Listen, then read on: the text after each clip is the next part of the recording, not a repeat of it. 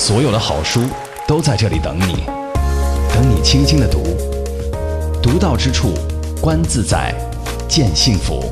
A good book is a good friend。你的私人电台书房，你的私人电台书房，南海轻阅读。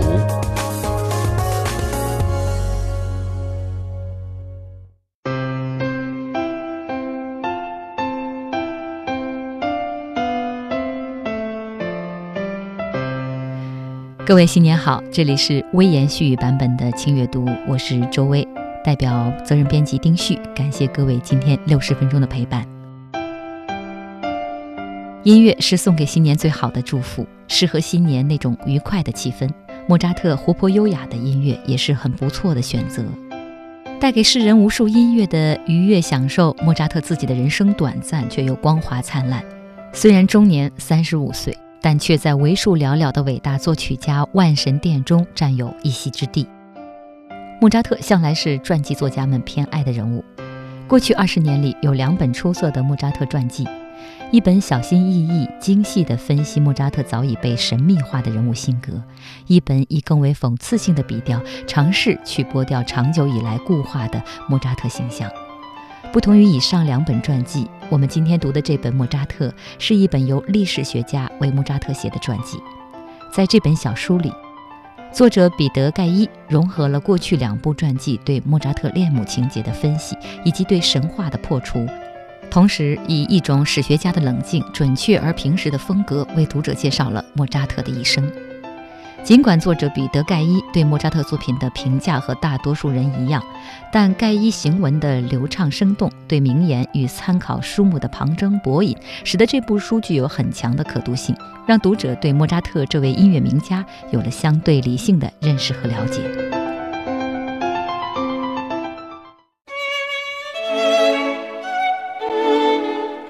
他是被神宠爱的天才，也是被神磨练的凡人。他是阳光快乐的顽劣孩童，也是挥洒才华的伟大音乐家。他让我们透过音符的栅栏，看到纯粹永恒的美好。轻阅读之三联书店企鹅人生系列，和美国作家彼得·盖伊一起聆听莫扎特的音乐与人生。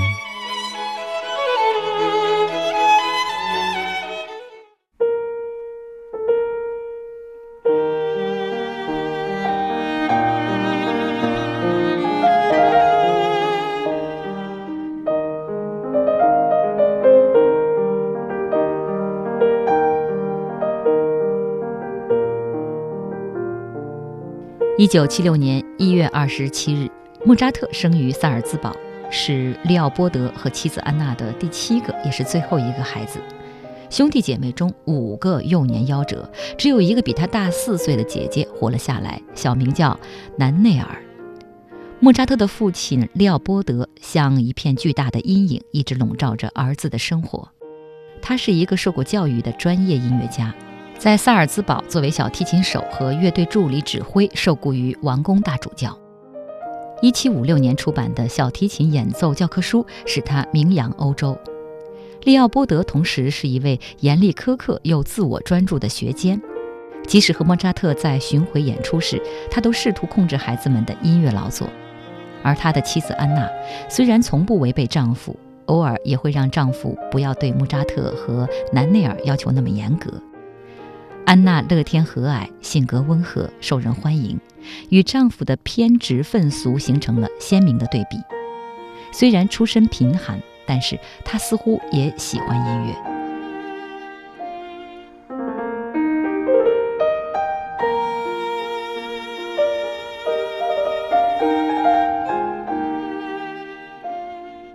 在莫扎特的时代。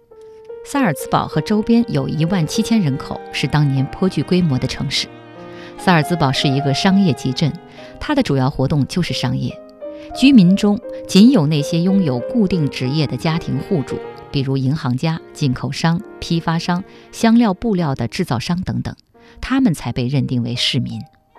但那些才华横溢、精明能干，尤其是有音乐天赋的人，至少部分颠覆了市民在法律上的明确定义，因为人们普遍发自内心的热爱音乐。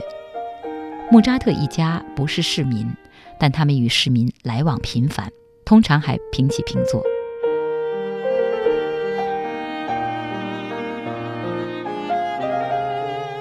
除了在萨尔兹堡中产阶级社交圈里大受欢迎之外，他们或多或少也是王公大主教卑微的受雇者，而王公大主教的好恶，事实上决定了他们职业生涯的起伏。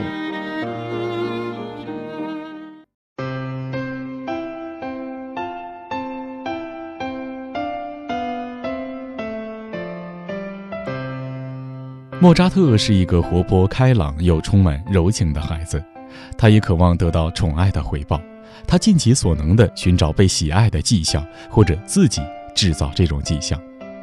父亲曾这样描述道：“作为一个访问维也纳的六岁孩子，沃夫尔跳到哈布斯堡女皇的膝头，搂着她的脖子，热切地吻着她，显然希望得到同样的回应。”莫扎特七岁那年的夏天，在巡演的途中，他奇怪地患上了思乡病。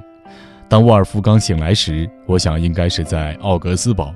他开始嚎啕大哭。利奥波德·莫扎特给哈格瑙尔的信中写道：“我问他怎么了，他说他很伤心，没有看见哈格瑙尔先生、文策尔先生、施皮泽德、戴贝尔、莱特格布、福格特、凯尔坦、纳泽尔等人和其他的好朋友。”即使他和父母、姐姐在一起，而且是万众瞩目的焦点、众人奉承的对象，他依然显得心神不宁、情感饥渴。据第一本莫扎特传记的作者弗朗茨·克萨维尔·尼梅切克记述，小莫扎特会不断地询问别人是否爱他，而当他们故意开玩笑地否认时，这孩子就会伤心欲绝、痛哭不止。尽管人们和他开玩笑、捉弄他是常有的事儿。他渴望在父母给予的爱之外得到更多，这看来是一个正确的结论。莫扎特当然是在家里开始接受音乐教育的。当年，利奥波德·莫扎特花时间教七岁的南内尔开始学习复杂的拨弦键琴，在这方面他显示出很高的天赋。他三岁的弟弟受此鼓舞，也想要自己尝试一下这种乐器。为了巩固女儿在键盘上的技巧，利奥波德·莫扎特编写了一本乐谱集，用循序渐进的传统方式练习简单旋律。而不久，莫扎特就把这本小册子占为己有了。由于记录了莫扎特早年的音乐发展，这本乐谱集具有史料的价值。这位父亲用柔情细腻又充满惊奇的笔触写道：“沃尔夫冈尔。”在一七六一年一月二十六号晚上九点半，也就是他五岁生日的前一天，在半小时内学会了这首小步舞曲和三声中部。他清楚地认识到，这种近乎超凡的音乐能力将名垂青史。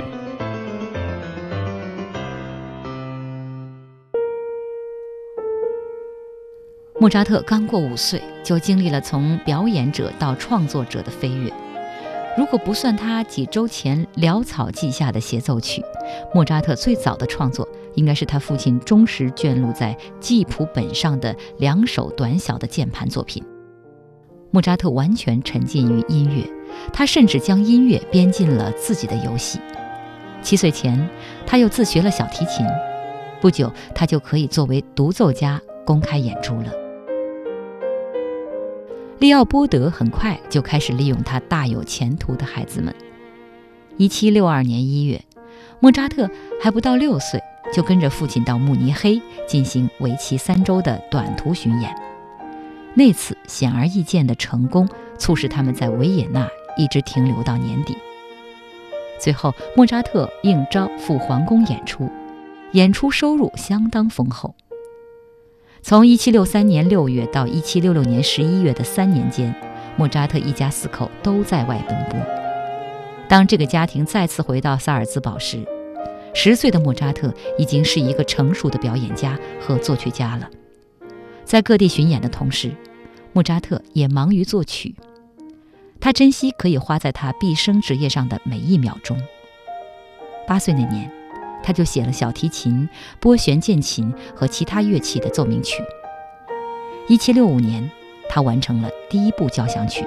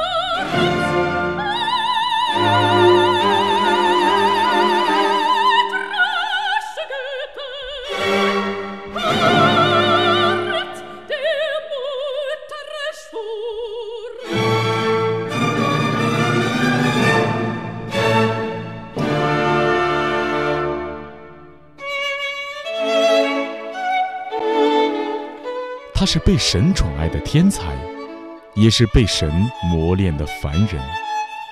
他是阳光快乐的顽劣孩童，也是挥洒才华的伟大音乐家。他让我们透过音符的栅栏，看到纯粹永恒的美好。轻阅读之三联书店企鹅人生系列，和美国作家彼得盖伊一起聆听莫扎特的。音乐与人生。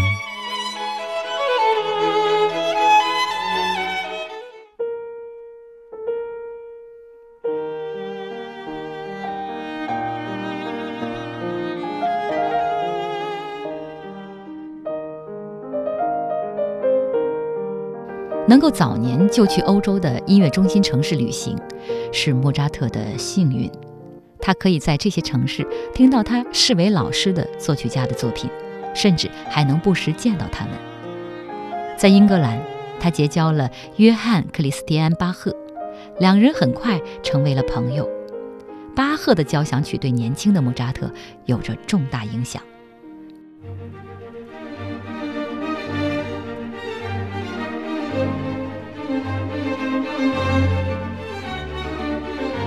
莫扎特的听众发现他的精湛技艺令人难以抗拒，尤其在他们明白莫扎特绝不是一个没头脑的杂耍艺人，而是对音乐的基本技法全部运用自如之后，莫扎特学习新乐器的天赋就和他的演奏和作曲一样不可思议。拨弦键琴家、小提琴家，如今是管风琴家，这一切都发生在莫扎特七岁时。南内尔同样也是一位天才的演奏者，他作为一位能力和莫扎特不相上下的拨弦键琴家，取得广泛的赞誉。然而，莫扎特作为独奏家和作曲家的优势实在让人无法忽略。南内尔也逐渐接受了这个事实。正是因为莫扎特给人们留下了如此强烈的印象，有音乐修养并担心受骗的爱乐者们都对他那非凡的即兴表演和早熟作品的原创性表示怀疑。眼红的竞争者们也支持他们的疑虑，宣传莫扎特的成绩绝不可靠。里奥波德不断面对着外界的质疑，而他并不是一个完全值得信赖的见证人。一七六八年，在维也纳。他关于针对儿子的阴谋所做出的多次谴责，着实有着夸大的意味，并没有独立的证据支持莫扎特父亲的说法。里奥波德声称，莫扎特的对手们拒不出席他的演出，因为他们断言关于莫扎特巫师般的记忆完全都是谎言。他的表现难道不是事先安排好的虚张声势吗？这孩子什么都能创作，难道不是无稽之谈吗？十二岁的孩子写一部歌剧，简直是荒谬至极。在这种怀疑的气氛中，专家们不厌其烦地对莫扎特进行考验。一七六四年的伦敦到一七七零年的那不勒斯，他们调查莫扎特的背景，仔细研究他的双手，让他对曾出版的乐谱进行试奏，让他在很短的时间内即兴创作激情的歌曲，或是写一首副歌。一七七零年四月，在佛罗伦萨，被誉为全意大利最优秀的对位法作曲家马尔切塞·利格内维勒侯爵，让莫扎特演奏最复杂的副歌和最困难的主题，但莫扎特轻而易举地完成了演奏。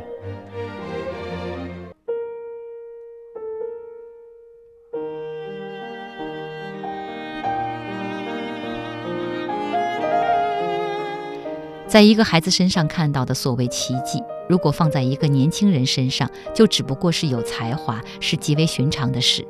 但在1722年，莫扎特16岁的时候，他已经能够熟练掌控奏鸣曲和交响曲，并在歌剧、清唱剧和钢琴协奏曲等领域显示出他的天赋。在17世纪60年代末和70年代初，莫扎特的大部分作品都是在旅途中完成的。事实上，莫扎特大部分的音乐教育都是在国外接受的。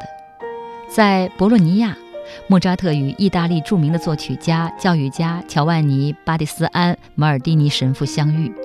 马尔蒂尼意识到这个孩子的才华，所以在质疑者面前维护莫扎特，并让他充分练习高难度课程对位法，以及对位法最正规的形式赋格。十五年之后。对位法在莫扎特晚期的作品中占据了核心的位置。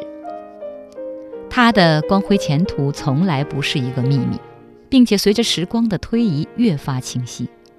人们唯一的问题是这会不会长久？而莫扎特一家还有更重要的事情需要操心。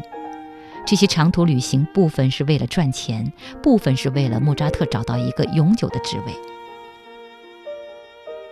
一七七零年，教皇克莱门十四世奖赏给莫扎特一项象征性的荣誉——金马刺勋章。也是在这一年，莫扎特成为博洛尼亚爱乐学院的一员。尽管他当年只有十四岁，比规定的年龄小六岁，在意大利，莫扎特和父亲无论去哪里，都与皇室成员、教会要人、外交大使以及来自英国的富有阶层交往。但事实证明。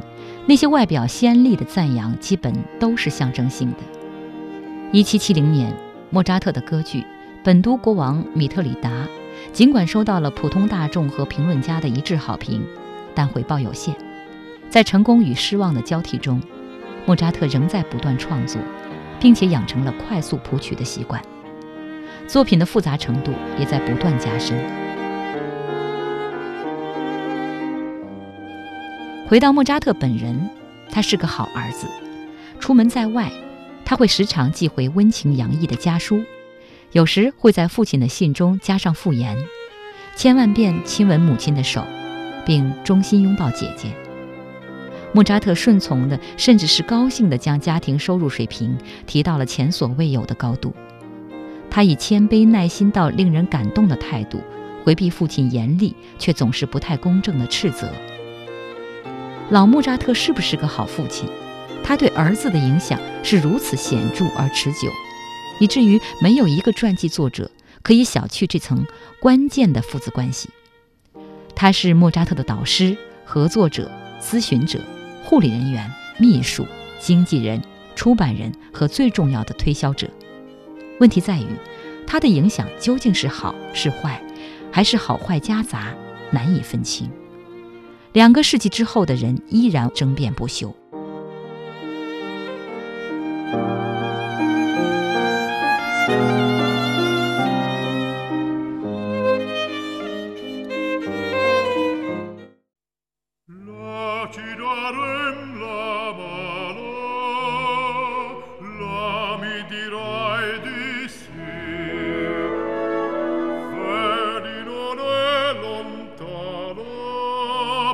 Dieu.